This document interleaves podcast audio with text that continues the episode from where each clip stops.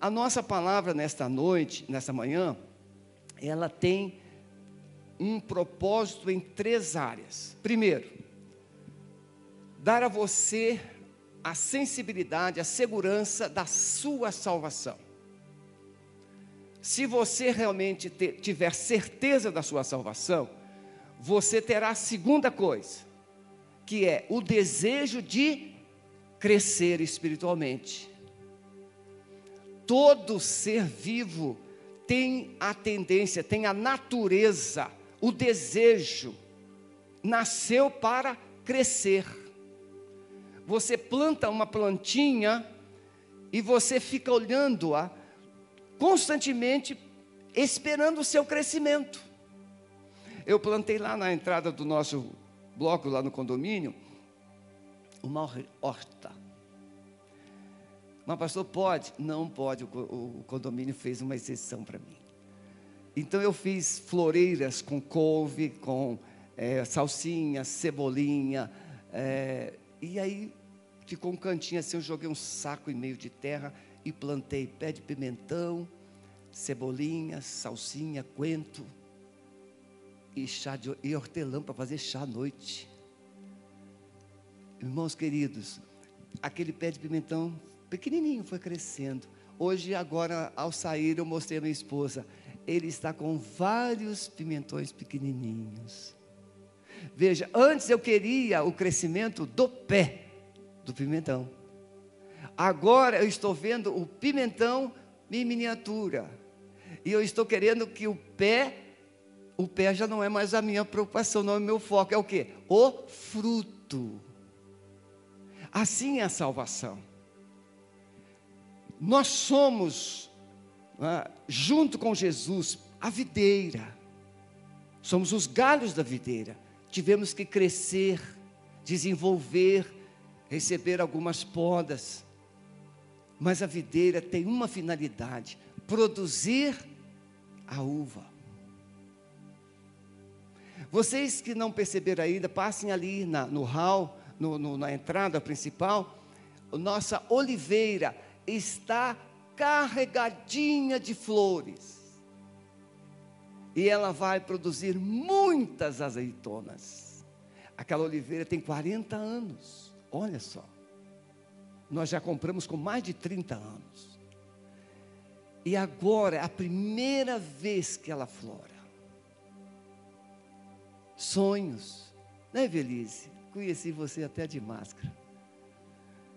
Então, nessa, nessa manhã, o meu propósito, por quê, irmãos? Porque eu tenho atendido muita gente presencial e online. E existe uma dificuldade de lidar ou de dar respostas. Situações, crises, disfunções, é? É, situações emocionais. Então eu, o Espírito Santo tem me encorajado, trabalhe a identidade deles. Mostre que uma vez arrependido, convertido, nasceu de novo, precisa iniciar o processo da conversão. E o processo da conversão é desenvolver a salvação. E essa salvação desenvolvida torna o crente forte, torna o crente consciente, torna o crente capaz de enxergar além das circunstâncias.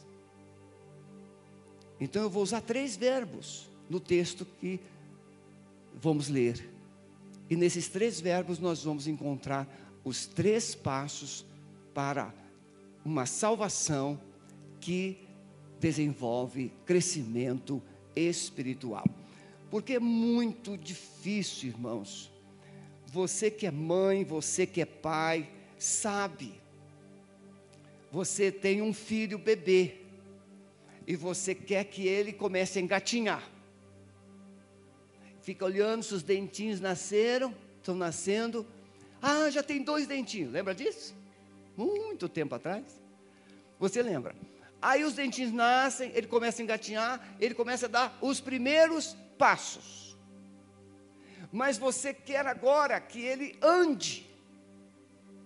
Só que você não mensura as consequências disso. Enquanto o bebê não engatinha nem anda, onde ele fica? No colo ou no carrinho. E no carrinho ou no colo você segura. No carrinho você amarra ele ali no cinto. Fica aí, bebê. Coloca algumas coisinhas para ele interter e o bebê fica ali. Você vai chegar nessa fase, Camelinha. Só que vem aquela natureza. Nós queremos que o nosso filho cresça.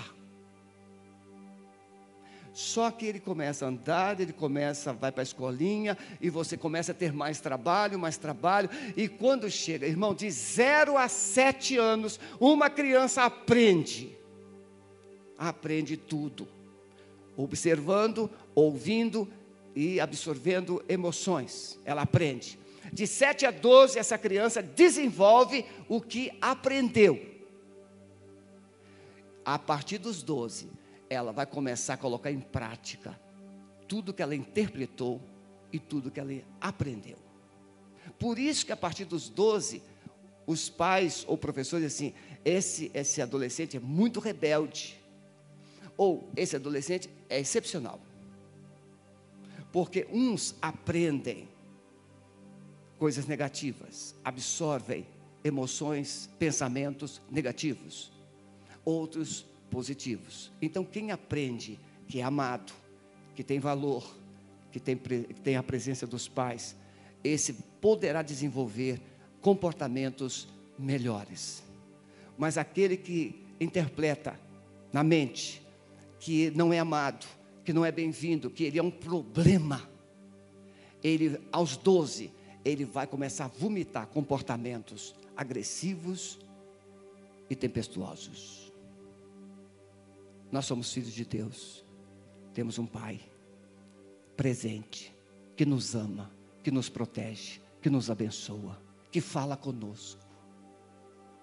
Precisamos desenvolver nossa salvação. Abra, por favor, sua Bíblia. 1 Pedro, capítulo 2.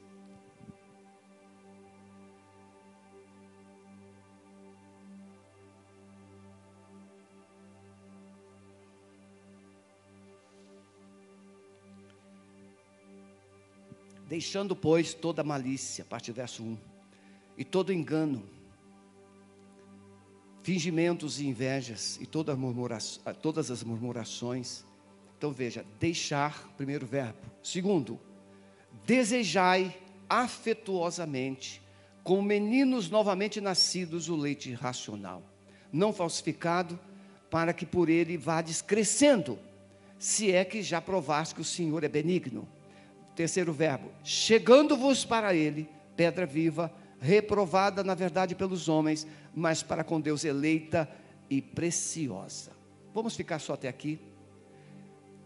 Na introdução, eu quero trabalhar com você essa verdade.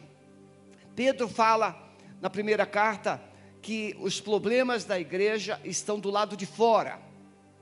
São as pressões, são as perseguições. Irmãos, eu já falei isso aqui muitas vezes, bastante vezes mesmo.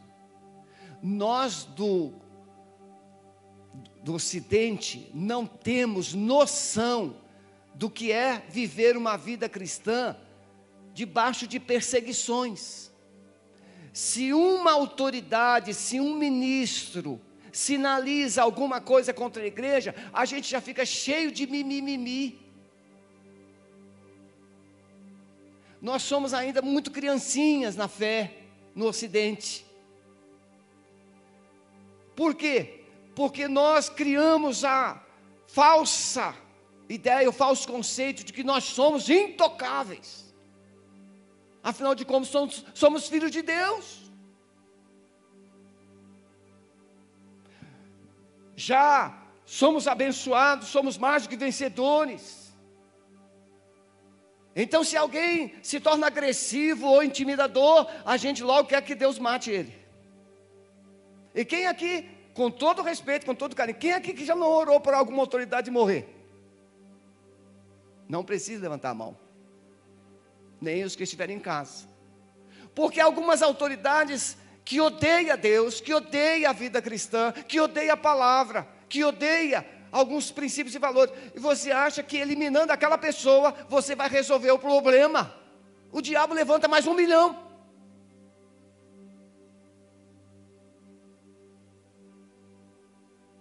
É igual o, o vírus, Covid.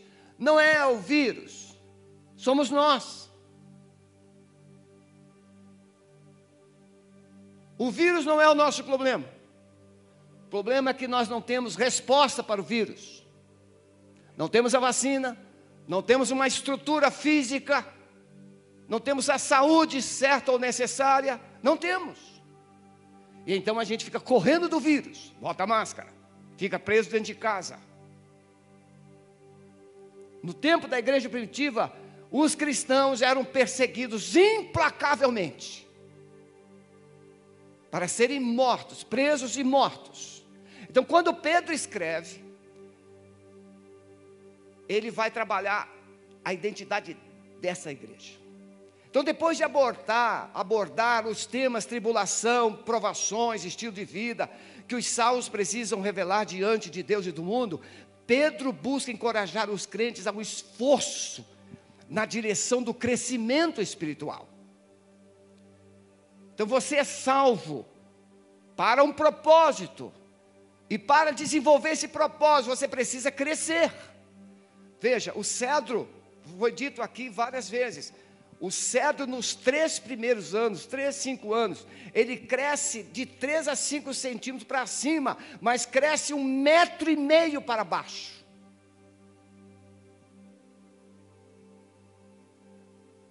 E somente depois é que ele começa a desenvolver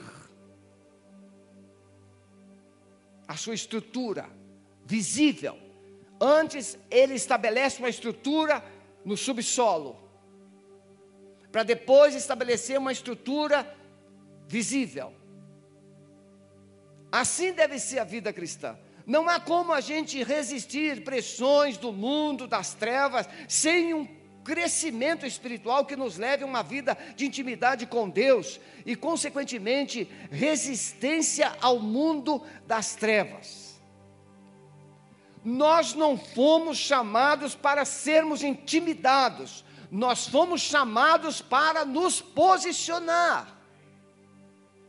Veja, a luz não se importa se as trevas é brandas ou, tre, ou te, assim bem densas. Seja trevas bem densa, densas, ou uma meia, a luz chega e se impõe, ela se estabelece, porque luz é luz. E a Bíblia diz que Deus é luz e que você e eu somos luz.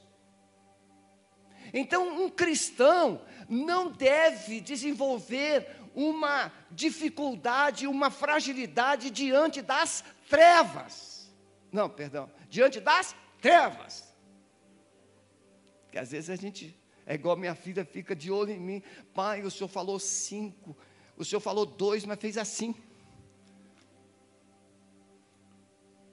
Então Pedro procura encorajar os cristãos que os salvos não podem ficar o quê? Passivos. Irmãos queridos, olha como tudo tem a ver com a vida cotidiana mamãe dá comida na, na boquinha do bebê. Né? Mas se o bebê já tem um ano, ele não pode segurar uma madeira? Ensina ele a segurar uma madeira. A minha filha faz isso. O Josué está com um ano, fez agora um aninho. Faz a mamadeira, entrega na mãozinha dele e ele fica lá, mamando. Quando acaba, acabou. E ele vai fazer as coisinhas dele.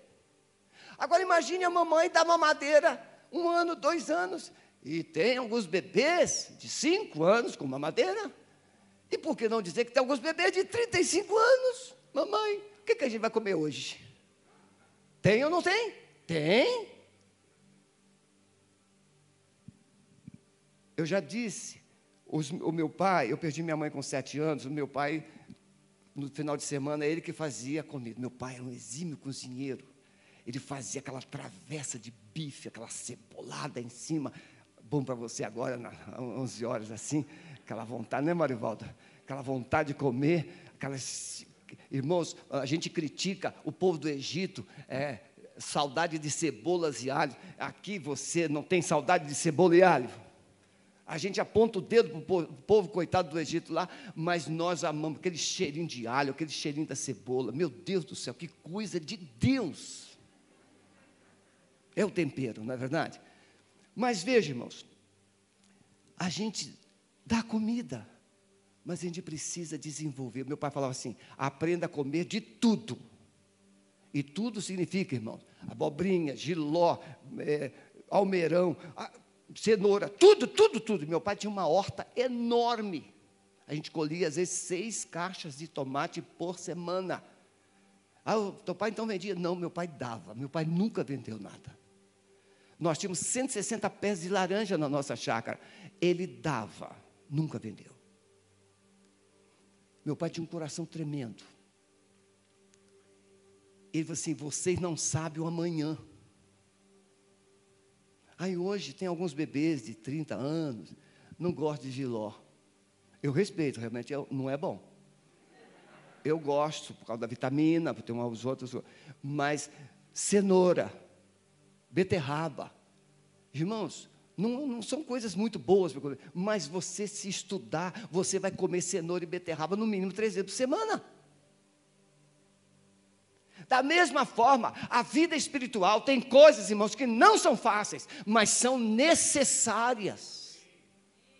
Nós precisamos desenvolver um comprometimento ou alguns princípios que fortaleça a nossa vida espiritual, que nos leve ao crescimento. A criança não come nenhum legume, só quer batata frita e bife. Vai sobreviver? Vai mas terá limitações em algumas áreas. Todo crente verdadeiramente salvo precisa buscar o crescimento espiritual. Como? Tal qual as plantinhas. Isso aqui é muito interessante, irmãos. Vocês podem ver para que lado a planta vai se inclinar. Pode falar. Fala mais alto que eu da máscara por causa, para o lado que o sol nasce. A plantinha, você planta, ela está lá em pezinha.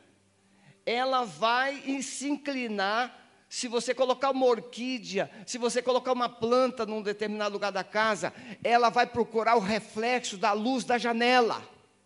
Ela vai tombar. Porque é vida procurando vida. Se Deus é luz, todos nós, filhos cristãos, deveríamos o quê? Nos inclinar para Ele, nos inclinar para Ele, de forma natural. Mas parece que é uma penitência. Tem que ler a Bíblia ainda. É, tem que orar. É muito difícil, não tem tempo. Isso é natural. Você não precisa ter tempo para ler a Bíblia. Você não precisa ter tempo para orar. Você precisa memorizar versículo, começar saindo. Ó. Eu estou no parque correndo agora. Glória a Deus, consegui voltar no parque. Depois de cinco meses, voltei no parque. De máscara. Claro que ela fica aqui. Não tem como a gente correr de máscara, meu Deus do céu. Só se for para o bombeiro depois buscar a gente lá. Mas veja, você desenvolve, você precisa crescer fisicamente, espiritualmente, emocionalmente. Então, irmãos, eu sei que a nossa hora é um desafio, mas eu vou chegar lá. Estou é? é, sem relógio.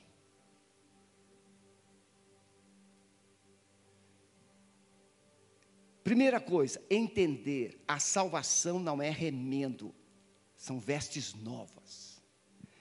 Você não consertou a sua vida, você recebeu uma nova vida.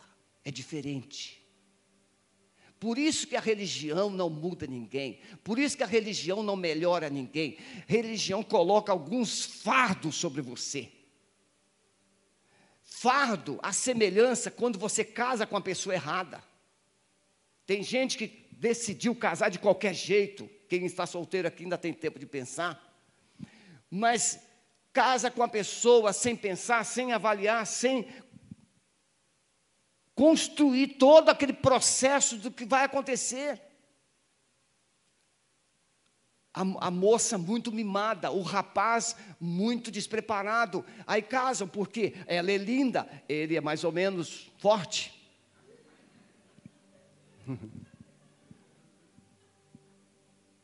Aí você casa, de repente você precisa de alguém maduro do seu lado. O que, que acontece? Você está lá com um bebê do seu lado. Agora, Camilinha vai ter bebê. Tem que ser macho. Porque imagine se ela tiver que fazer tudo. O marido tem que ter capacidade de preparar uma mamadeira, de trocar uma fralda. Mas isso é só coisas assim facinhas. Mas enfrentar as crises, tomar decisões, exige uma mente responsável, e ninguém é responsável da noite para o dia, a responsabilidade ela é desenvolvida com pequeninas tarefas, mas que têm que ser cumpridas. A mamãe e o papai pedem conta. E eu conheço, tem uma ovelha aqui que eu sei que é boa de pedir conta. Não vou falar o nome, claro. Mas cada um que é bom em pedir com prestação de conta, o filho, a filha, vai aprender a desenvolver as suas funções. Dever de casa, não é verdade? A vida. Então, essa salvação, Pedro diz, deixando, o que é que nós precisamos deixar? Tem coisa, irmão, o crente, para ele se tornar filho de Deus, a pessoa para se tornar filho de Deus, ele tem que se despir do velho homem para se vestir do novo. Não é colocar um remendo onde está furado. roupa caipira. Ninguém deita remendo de pano novo em roupa velha, porque semelhante remendo rompe a roupa e faz maior a rotura. Nem se deita vinho novo em odres velhos. Aliás, rompem-se os odres, entorna-se o vinho e os odres estragam-se. Mas deita-se vinho novo em odres novos, e assim ambos se conservam. Precisamos entender que a semelhança do casamento, irmãos, a salvação implica deixar para trás para viver o novo. Você já viu mãe que fica se intrometendo na vida da filha ou do filho depois do casamento? Irmão, me perdoe, não estou aqui para criticar, não. A, a Nora vai trocar a cortina e está lá.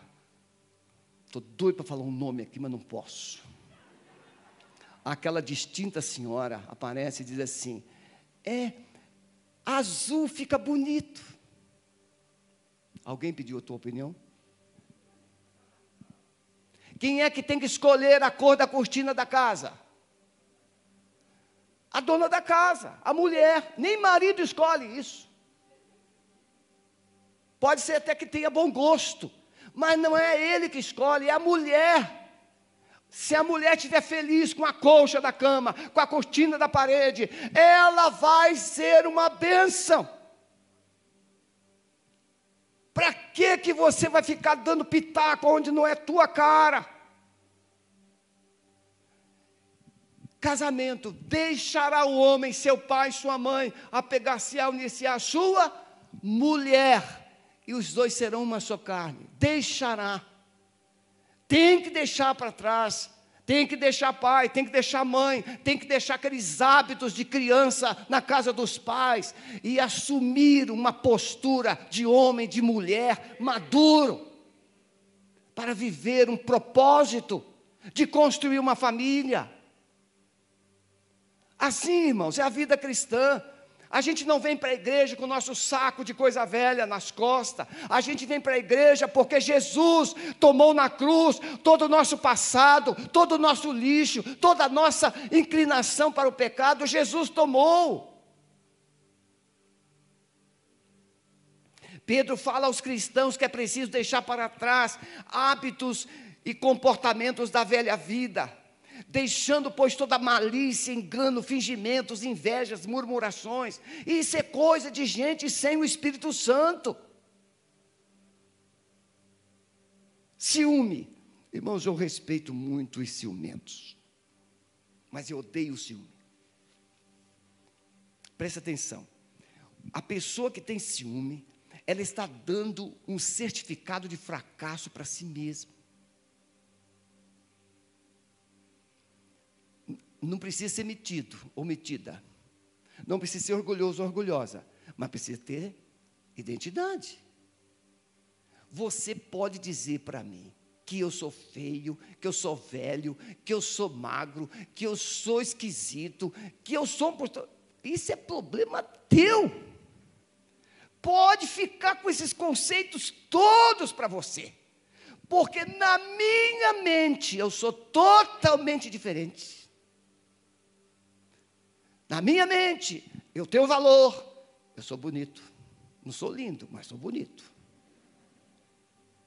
Não preciso de mais peso do que tem. Aliás, já peguei até 3 quilos, Valmir, nessa situação aí, 3 quilos. Isso é muito para o magrelo. Para quem tinha 55 quilos, hoje 78, olha só que é muito peso. Você pode ter o peso que for, você tem que se olhar no espelho e dizer assim: eu sou lindão, eu sou lindona, porque você precisa se amar, porque se você não se amar, não espere que os outros te amem. Você tem valor, Deus colocou isso dentro de você, você tem muito valor para Deus, então, mas tem coisas que precisa deixar. Entender que os nossos desejos e ações são resultados dos nossos pensamentos. Irmãos, eu atendi, estou cuidando de uma família. A mulher trabalhadora, trabalhadora, tem um filho de 35, tem uma filha de 18. Essa mulher ouviu quando menina da sua família, você não gosta de trabalhar, você é preguiçosa igual teu pai.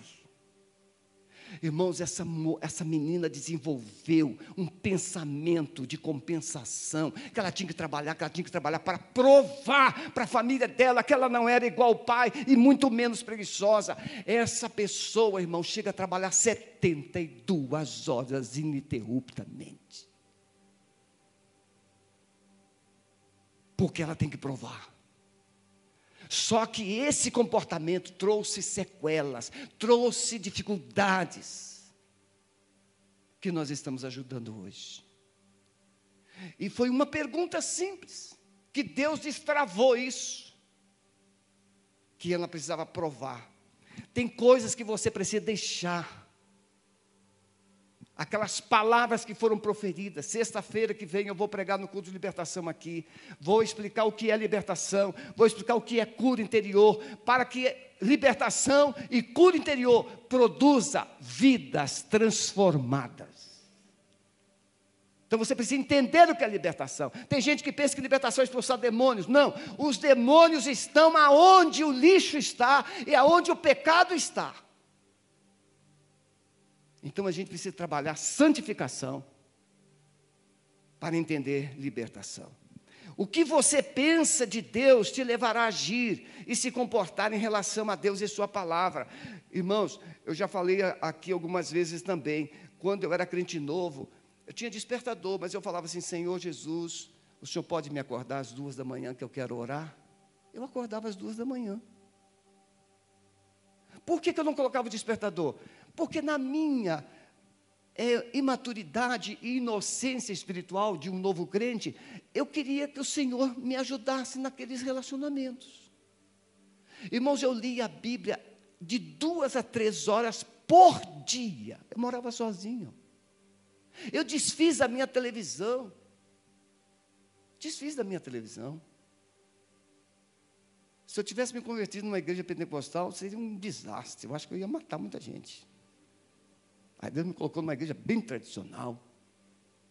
Fiquei meio equilibrado. Porque eu era aquele crente, crente. Hoje eu sou só pastor. Mas eu era crente mesmo. Anti, preservativo anticoncepcional, isso era do diabo na minha cabeça. Não, o Senhor Jesus tem poder para fazer tudo. Coisa de crente novo. Mas vai amadurecendo, vai crescendo e vai deixando para trás essas coisas, essas esquisitices. Tem gente esquisita até hoje. Quando Jesus convida os discípulos a segui-lo, ele diz que quem quiser vir após mim, negue-se a si mesmo, tome cada dia a sua cruz, vem e segue-me. Não é possível andar com Jesus com as mesmas coisas. É preciso deixar a velha vida, a velha roupagem, os velhos hábitos, os velhos comportamentos, a cultura antiga, tudo ao pé da cruz. Tudo na cruz. Não é possível ser habitação do Espírito Santo e viver com as mesmas coisas. Imagine. Todo rapaz, com raras exceções, Dona Sueli, uma delas. Sueli só namorou eu. Glória a Deus. Mas veja, todo rapaz, toda moça, com algumas exceções, namorou uma moça antes de casar, ou namorou um rapaz antes de casar. Aí imagine você está lá na cama, e aí você começa, pois é, a Maria, né, ela tinha um hábito assim, você começa a falar da Maria, a tua mulher te mata. Ou a Maria começa a falar assim: pois é, ele tinha um hábito de, de, de, E você começa a falar dos hábitos do.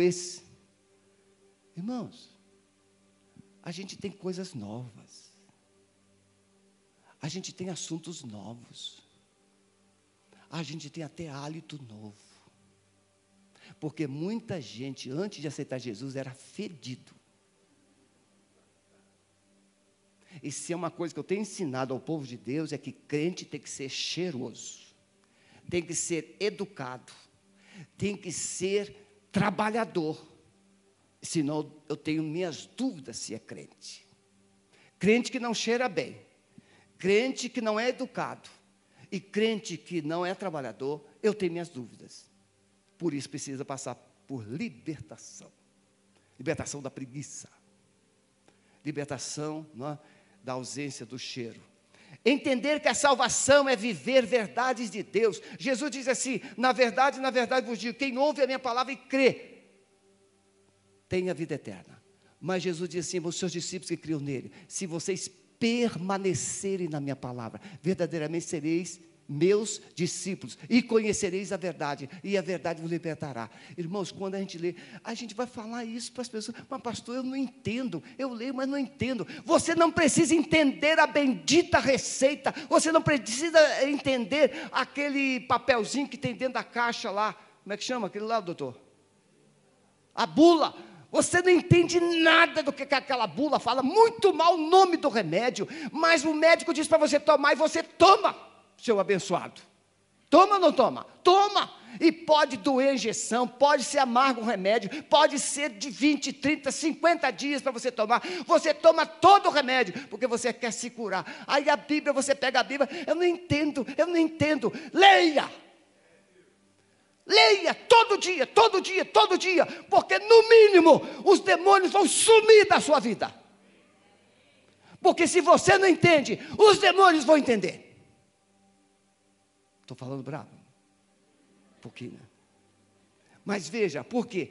Eu tive uma experiência tremenda. Eu estava no gabinete atendendo uma pessoa e ela falou assim: Ah, pastor, não sei o quê, que é, é, é, a Bíblia. Eu, não... eu falei assim: Você precisa ler a Bíblia, porque a Bíblia é a palavra de Deus, a Bíblia é a boca de Deus. Quando eu falei isso, essa mulher ficou endemoniada. A Bíblia é boca de Deus. Então, se você está na sua casa, comece a ler a Bíblia em voz audível. Comece a ler a Bíblia em voz audível. Comece a falar versículos. Comece a profetizar. Comece a declarar a presença de Deus dentro da sua casa. Pedro está dizendo isso. Jesus disse: A vida eterna é essa que te conheçam a ti só, como único Deus verdadeiro, e a Jesus Cristo a quem, a quem enviaste. A vida eterna não é simplesmente um pensamento, a vida eterna é uma pessoa. Irmãos, isso aqui é muito importante. Ah, eu creio, eu tenho vida eterna. Você não tem vida eterna sem Jesus, porque a vida eterna é Jesus.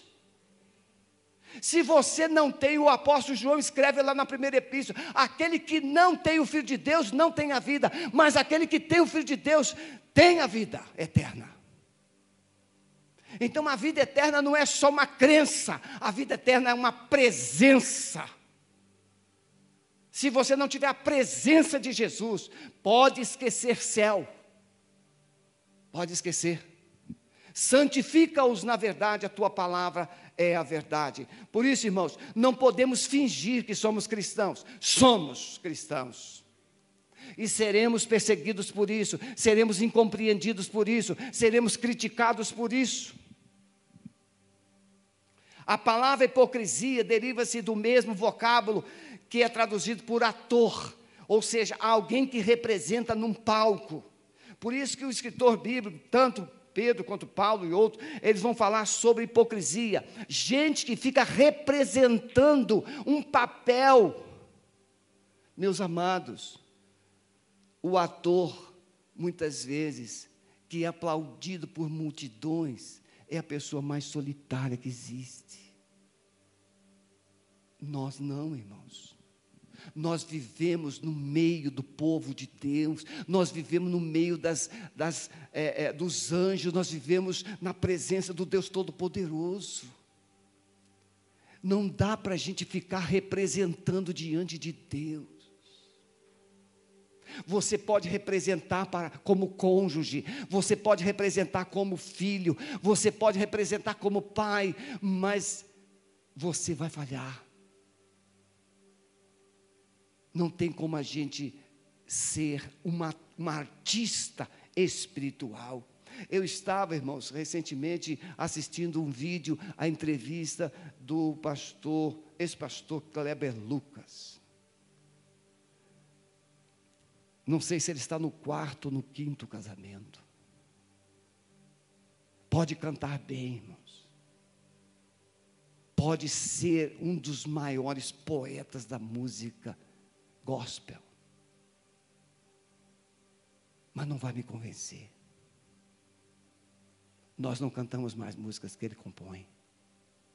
Com todo respeito. Por quê, irmãos? Nós não somos artistas. Nós somos filhos de Deus. Precisamos ter identidade.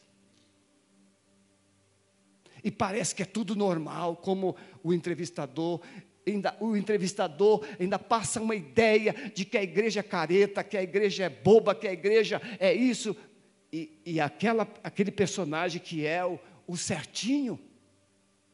É assim que funciona hoje, irmãos. Ele ainda é o injustiçado.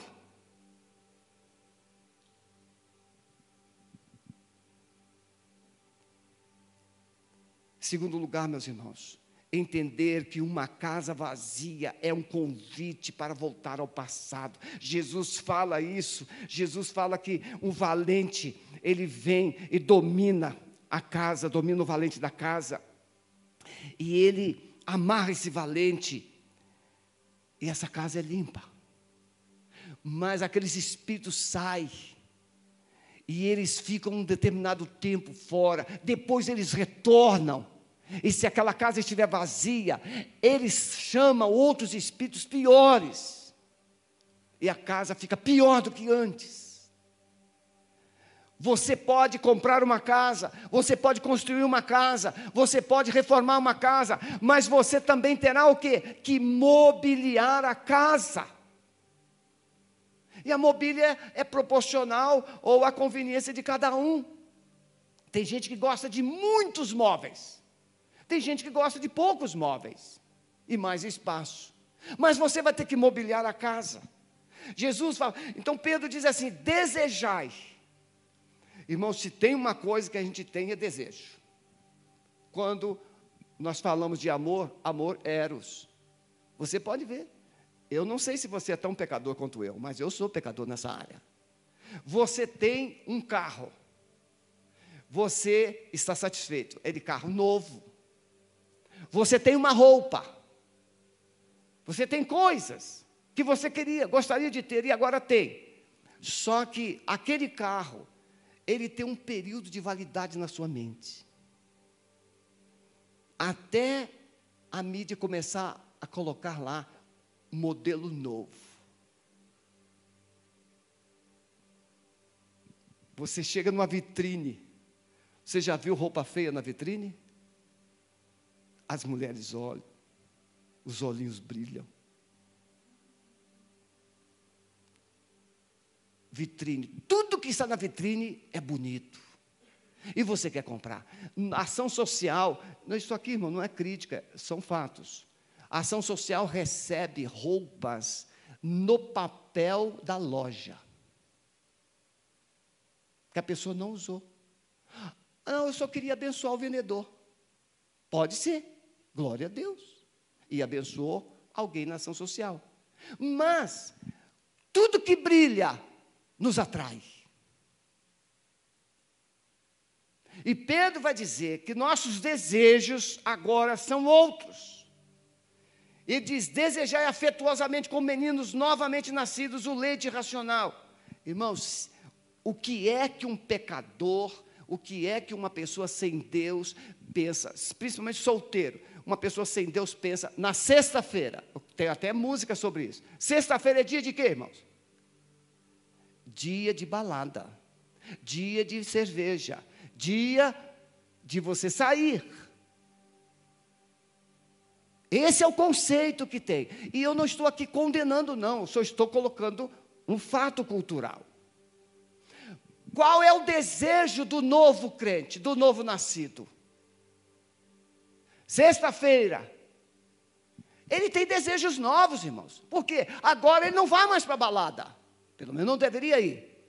Agora, antes ele jogava, agora ele não joga mais. E a Bíblia vai dizer exatamente em Efésios 4: aquele que furtava não furte mais, aquele que mentia não mente mais.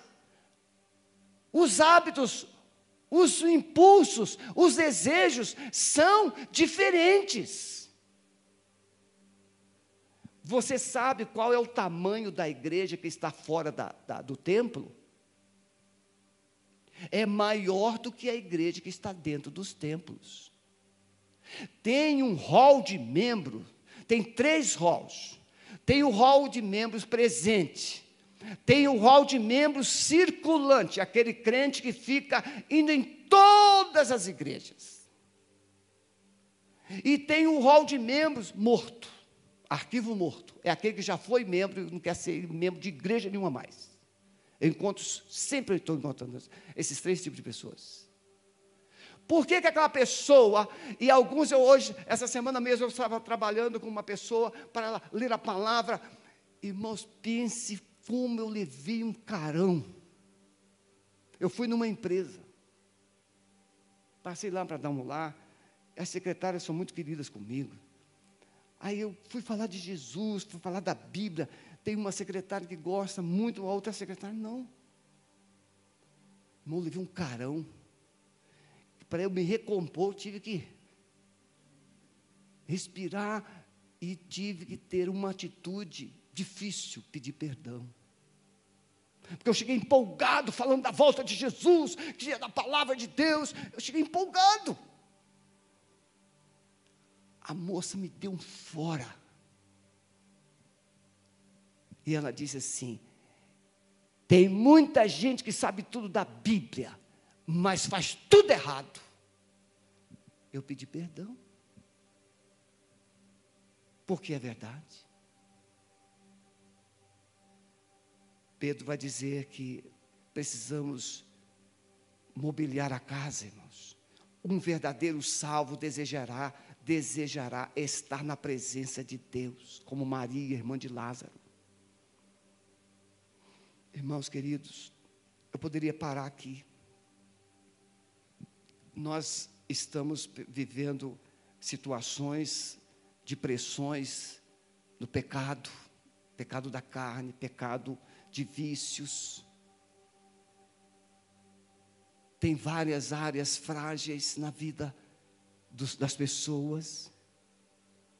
Por exemplo, um rapaz, uma vez, um rapaz não, um homem me procurou, pastor, eu não consigo deixar de ver, deixar de olhar, deixar de olhar. Mas olhar o quê? Eu disse, eu estou passando, no, se, eu vejo, se, eu, se eu percebo uma mulher, eu tenho que olhar para a mulher. Eu disse, não é pecado olhar para a mulher. Você precisa é, analisar a intenção de você olhar. E você olhar é uma coisa, continuar olhando é outra coisa. O meu pastor sempre contava, pastor Lindolfo, ele falava, uma vez ele estava assim na esquina conversando com um, um, um, cidadão, um morador do bairro, e o pastor falando com ele, de repente o cidadão deixou o pastor aqui falando e fez assim. Até a mulher ir embora. Aí, quando ele perce, ele nem percebeu que estava conversando com o pastor. Quando ele percebeu, pastor, me perdoa. O pastor, não, sem problema. Por quê? Porque a pessoa está aprisionada nisso. Pornografia, sexo e tudo mais. Pedro vai dizer que o verdadeiro salvo vai desejar a presença de Deus. Irmãos, eu não estou dizendo aqui que a gente vai viver de asinhas. Vamos botar uma asinha de anjo atrás e agora a gente, Jesus, Jesus, Jesus, Jesus, Jesus. Não é só, não é isso, meus irmãos. Irmãos, a gente pode ser um cidadão normal. Normal. Você pode torcer para o Coxa, para o Atlético, para o Flamengo, para o Corinthians. Isso é normal. Ter uma opção. Você pode gostar de praia ou não gostar de praia. Você pode, é, como uma moça. Eu e Sueli estávamos namorando. E a moça viu a gente, meio jovem assim. Eu acho que ela quis dar uma indireta. Falou assim: Pois é, Jesus está voltando. E tem homem que dorme de sunga. E se Jesus voltar, como é que ele vai ficar? Aí eu falei assim: Pois é. Tem gente que toma banho sem roupa. E se Jesus voltar, como é que vai ficar? É muita besteira, meus irmãos. Sim ou não? É. Nós podemos ser pessoas normais, mas com uma mente de Deus. É diferente. Essas bobagens, essas criancices é você estar lá no meio de políticos diferentes, mas você é de Deus. Na hora que vem uma ideia maluca, você fala assim: Eu não concordo, porque meus princípios não se harmonizam com isso. Você pode ser um professor e você vai discordar de ensinar que o homem veio do macaco. Porque você tem um princípio chamado palavra de Deus. E Deus diz que Ele criou o homem, não é o macaco.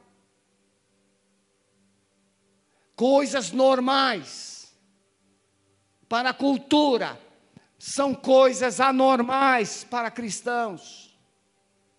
Mas você está aí, não precisa ser um ET. Precisamos considerar que o alimento que estamos desejando, olha, também já contei essa ilustração aqui. O camarada levava dois cães para a rinha, um branco e um preto. E numa semana ele apostava no branco, o branco ganhava. Na outra semana apostava no preto, o preto ganhava. E o camarada observou, observou, até que um dia ele não conseguiu mais. Falou assim: por que, que você sabe qual é o cão que ganha? Ele falou assim: aquele que eu alimento. O cão que eu quero que ganhe, eu alimento durante a semana, o outro eu deixo preso e com fome. Sabe por que, que muitos cristãos estão perdendo a batalha? Porque não se alimentam de Deus não se alimentam da palavra, não se alimentam da presença, da presença. Irmãos, como é que nós podemos resistir um momento de adoração desse? A presença de Deus, a presença de Deus, a presença de Deus. Você se derrete como cera. Vai lá no seu quarto, coloque uma música que você goste. Comece a andar, comece a conversar com o Pai, comece a conversar com o Espírito Santo e diga para Ele: Senhor, eu estou aqui, eu sou meio complicado, mas o Senhor descomplica, me, melhora esse modo de eu pensar, Senhor. Conversa com Ele.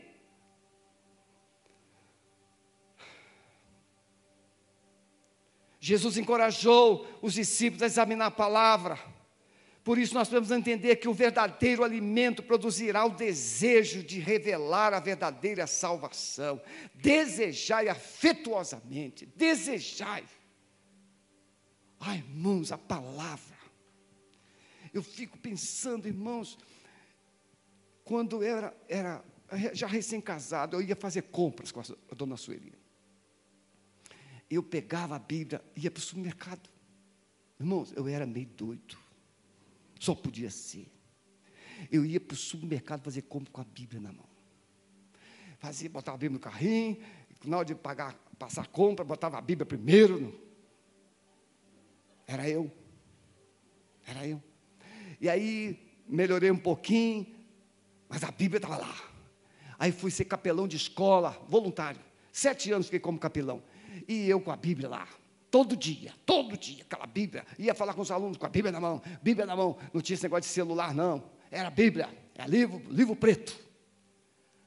Aí um professor veio, e uma professora também, você, pastor, o senhor não larga essa Bíblia, não? Se não sei, não consigo. É de uma forma instintiva. Vou sair, cadê minha Bíblia? É natural. Quem ama, irmãos, não sai de perto. Quem ama, não esquece, não deixa para trás. Às vezes a gente esquece até o filho na escola, esquece o filho na igreja. Eu e a já esquecemos a Líria umas duas vezes. Chegamos em casa, cadê a Líria? Voltamos para pegar. Você esquece o filho, mas esquecer de Deus, esquecer do seu relacionamento com Ele, isso é impossível. Então Pedro, ele vai lá, falar desse desejo que você tem, não é? De eu tive que fechar aqui para ver. Eu tenho, vou fechar o segundo ponto, o terceiro ponto para a gente fechar. Último, irmão. Entender que a salvação exige um posicionamento espiritual. Irmão, Satanás sabe quem você é.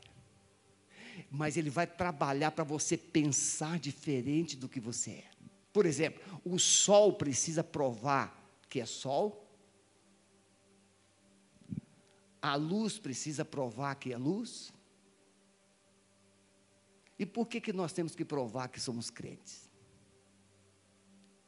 Não, viva. Viva. O diabo, quando olha para você, ele não vê esse pedaço de carne, feio ou bonito. Ele vê a glória de Jesus, porque ele é espírito. Ele vê o brilho de Jesus na sua vida, ele vê a presença do Espírito Santo na sua vida. Por isso que lá no seu trabalho, aquele endemoniado, aquela endemoniada que tem lá, quando olha para você, fica irada, e você nem sabe explicar e não quer aprender. Aquela pessoa te irrita o tempo todo. Não é você, é o Jesus que ela está vendo em você. E esse Jesus irrita aquela glória, porque ela está debaixo de um jugo de trevas, ela está no, no engano, e toda vez que ela te vê, ela, ela se sente incomodada, irmãos. Passe um tempo, irmão, num quarto escuro, passe um tempo num lugar sem luz, e depois simplesmente abra a janela. Ou acenda uma luz bem forte no quarto. Você vai ver como que isso é ruim. Da mesma forma, irmãos. Quando você tem Jesus, quando você tem a glória de Deus sobre a sua vida, você começa a incomodar pessoas que não têm Jesus. Você começa a encomendar, elas começam a observar você para criticar, para tentar apagar a sua luz, para tentar desmoralizar você. Você não é, você não tem que discutir. Eu te abençoo em nome de Jesus.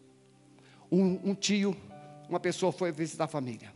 Chegou em casa, Cadê o mano? Ah, ele está lá. Estava num lugar lá de um culto. Um culto não cristão. Ele, aí foi lá. Ele queria ver o, tio, o irmão e o sobrinho. Chegou lá, o sobrinho estava no meio de um circo de pólvora. E eles estavam fazendo lá um negócio, uma coisa lá. E aí, de repente, ele foi visto. E aquelas pessoas disseram assim: Não, fora, você não pode entrar aqui não. Aí disse, ah, desculpe. Mas de onde ele estava assim? Que a paz de Deus esteja sobre esse lugar. E foi embora. Depois de meia hora em casa, chegou o mano dele com o garotinho. O que, que você fez? Você estragou tudo. A paz de Deus só é possível com a presença do Deus de paz. Ele trouxe a presença de Deus sobre aquele lugar, e quando ele trouxe a presença de Deus sobre aquele lugar, as trevas tiveram que sair. Vocês estão entendendo, irmãos? A crise pode chegar, os músicos podem vir, por favor, para a gente encerrar. A crise pode chegar, as pressões podem chegar, as rejeições podem chegar, você pode ser criticado, você pode ser caluniado. Você não tem que se preocupar com o que as pessoas estão fazendo contra você. Você precisa se preocupar se você é o que Jesus disse que você é. É isso que vai fazer diferença. Eu quero concluir, meus irmãos. Nós vamos trabalhar. Eu, Pedro, quando eu estava preparando isso, lembrei da, da nossa, da, das nossas células. E nós temos trabalhado muito. Na minha célula, nós já temos mais de 60 pessoas. Online, claro. Salvação é viver a identidade de Deus. Você é filho. E quando alguém vê você, sabe que você é de Deus, ou pelo menos precisa saber que você é de Deus. Mas todos quantos o receberam, deu-lhes o poder de serem feitos filhos de Deus. Todos que são guiados pelo Espírito, esses são filhos de Deus. Somos povo de Deus, somos família de Deus. Temos uma missão. Nós estamos aqui, irmãos, mas temos uma missão. Você que ainda está em casa, nós temos uma missão. Assim resplandeça a vossa luz diante dos homens para que vejam. Vós sois o sacerdócio real, a nação santa, o povo adquirido, para que anuncieis as virtudes daquele que vos chamou das trevas para a sua maravilhosa luz. Temos uma missão mas ela começa com a salvação. Pastor, o que eu faço para ser salvo? Você precisa reconhecer que é pecador e você precisa entregar a sua vida a Jesus, crendo que Ele é o Salvador, que Ele pode perdoar os seus pecados. Sexta-feira, no gabinete pastoral, eu evangelizei um rapaz que saiu da prisão. E eu disse para ele: Você já entregou sua vida a Jesus? Ele disse: Não. Eu expliquei o plano de salvação para ele, mostrei o amor de Deus para ele. E falei assim: Olha, você já você lê a Bíblia? Não, só quando estava preso. Será que você precisa ser preso para ler a Bíblia? Vá para casa hoje, pegue a Bíblia da sua mãe e comece a ler. Não entendo nada, você não precisa. Deus vai te ensinar. Mas eu quero te fazer uma pergunta novamente. Você quer entregar a sua vida a Jesus? Eu quero, pastor. Entregou a vida a Jesus. Quais serão os passos? Não sei, irmãos. Uma plantinha do lado da outra, da mesma espécie, crescem em proporções diferentes. Uma desenvolve, eu sei, acabou a hora. Cresce mais, cresce menos, mas cresce. Eu gostaria de perguntar aqui nesse auditório, e você que está em casa: Você já é salvo? Se você não sente certeza que já é salvo, você gostaria de ser salvo por Jesus nesta manhã? Fique em pé onde você está, eu quero orar por você. Se você está aqui, não tem certeza da sua salvação mas quer ter essa certeza, essa paz da presença de Jesus, fique em pé. Eu quero orar por você. Eu quero ter essa certeza. E se você está em casa e você ainda não entregou sua vida a Jesus, coloque no chat agora. Eu estou entregando a minha vida para Jesus. Vamos ficar em pé, vamos cantar encerrando o nosso culto. Amado Espírito Santo, nós abençoamos os teus filhos Entregamos, Pai, cada um nas tuas mãos. Pedimos que aqueles que estão conectados sejam alcançados de uma forma poderosa e sobrenatural, para que entendam a tua palavra, desejem realmente as coisas do céu e sejam testemunhas vivas do Senhor aqui na terra. Nós abençoamos os teus filhos no poder do nome de Jesus. Amém? Depois do louvor, o Jefferson virá para explicar todo o processo que nós temos na nossa saída. Deus a todos abençoe.